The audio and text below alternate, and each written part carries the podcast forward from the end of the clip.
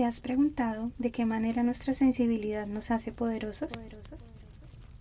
¿Qué pasaría si dejamos de clasificar nuestros sentimientos como buenos o malos, de reprimirlos y esconderlos y nos abrimos a verlos como el mayor regalo de ser humanos y la señal de que estamos vivos?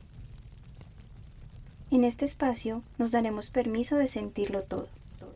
Nuestros sentimientos serán la llama que nos permita ver nuestro interior sin máscaras. Exploraremos y cuestionaremos las creencias que nos han sostenido y también las que nos han limitado en el camino hacia lo que soñamos ser. Encendamos juntos la llama de la transformación. Acompáñame en un viaje de autodescubrimiento y liberación. Encuentra aquello que estás listo para soltar, aquello que ya no te define, y deja que arda.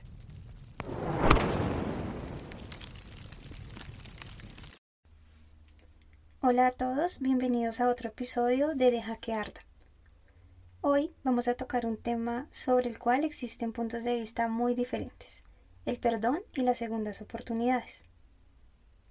Algunos estarán a favor y otros en contra, y es que en esto, como todo en la vida, no hay una respuesta absoluta, no existe una única verdad, todo depende de la experiencia.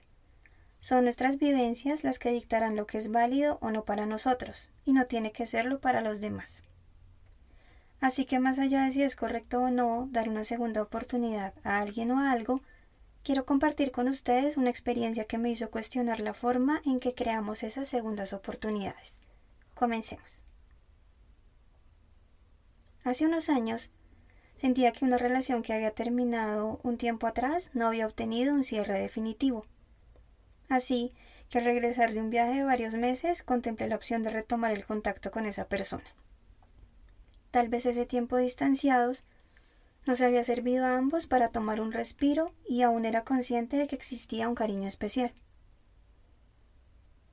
Encontré en él el mismo sentimiento de apertura a vernos y compartir de nuevo juntos, así que en cuestión de unos días retomamos nuestra relación. Esa segunda oportunidad duró un poco más de dos meses. El resultado, por un lado la tranquilidad de haberlo intentado y de obtener un cierre real, y por el otro frustración de llegar al mismo punto y ver que mis expectativas de que fuera diferente no se habían cumplido. ¿Estaba realmente en el mismo punto? Algo dentro de mí me decía que no, que esta experiencia tenía algo que mostrarme. Entonces comencé a hacerme preguntas. Me di cuenta de que lo que yo esperaba era que la otra persona cambiara. Puse sobre el otro todo el peso de que esta vez el resultado fuera diferente. Eso además significaba que lo culpaba a él de que las cosas no salieran bien anteriormente. Me di permiso de observarme y reconocer que había asumido el papel de víctima. Y con ello me había desconectado de mi poder personal. ¿Dónde estaba mi papel en la relación? ¿Dónde estaba mi responsabilidad? En vez de mirarme a mí, acusaba al otro de no estar lo suficientemente comprometido, cuando comprometernos con algo implica nuestra decisión, y la decisión de buscar una segunda oportunidad la había tomado yo, no él. En ese momento me atreví a quitarme la máscara. ¿Cómo es posible que yo pensara que estaba dando una segunda oportunidad? Una oportunidad que él nunca me pidió y fuera de que nunca me la pidió, ahora yo estaba juzgándolo a él por no aprovecharla. Fue tan contundente reconocer que esa era una verdad a todas luces y que yo debía hacerme responsable de mis elecciones y mis creaciones. ¿Cuántas veces vamos por la vida pensando que damos segundas oportunidades a las personas y nunca comunicamos con claridad nuestras intenciones, nuestros sentimientos, nuestros compromisos? ¿Cuántas veces las personas no saben que les estamos dando, entre comillas, una segunda oportunidad y estamos descargando sobre ellos un montón de expectativas imposibles de cumplir desde esa perspectiva?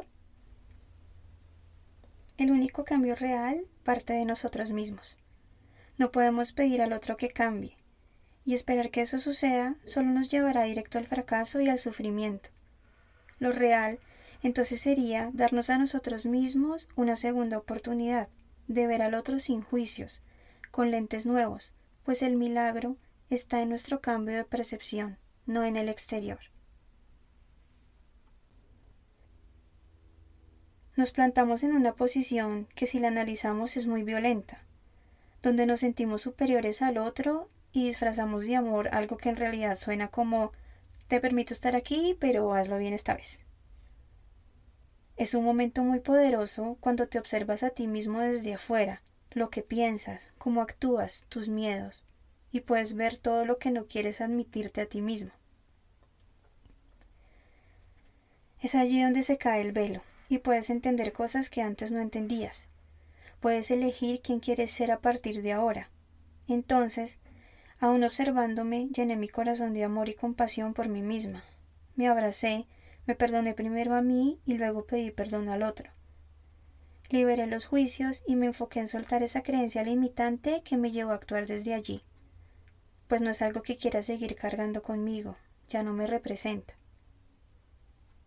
Si esta creencia resuena contigo y reconoces que ya es tiempo de soltarla, acompáñame y deja que arda. Nos da tanto miedo hablar, comunicar nuestros sentimientos y deseos, preguntar al otro y abrirnos a escuchar que preferimos asumir y con ello manipular las situaciones para llevarlas a donde queremos. Recuerdo que en mi familia, después de una discusión entre adultos, nunca había un espacio al diálogo. Simplemente esperaban que todo se calmara y seguían como si nada hubiera pasado. Nunca escuché de ellos la palabra perdón. El perdón era un café, una salida, un regalo, pero nunca una manifestación real. Así que desde allí comenzamos a aprender que no se habla de los sentimientos, que mostrarnos vulnerables es un riesgo, que si algo nos incomoda es mejor no hacerlo. Buscamos una forma más cómoda. Vemos cómo en la sociedad el perdón se disfraza de una serenata, de un ramo de flores. Entre más grande, más equivalente a la falta. Pensamos que así lo enmendamos todo, y lo único que garantizamos con eso es repetir historias y patrones de dolor. Perdemos la responsabilidad de comunicar y asumimos que el otro lo entenderá. Reemplacemos esa creencia que nos limita por una que nos conecte con nuestro poder personal. Para tener relaciones sanas hay que tener conversaciones incómodas y difíciles. Las palabras son tan importantes como las acciones. Recordemos que cualquier cosa que deseemos manifestar de forma real en nuestra vida debe serlo en pensamiento, palabra y obra.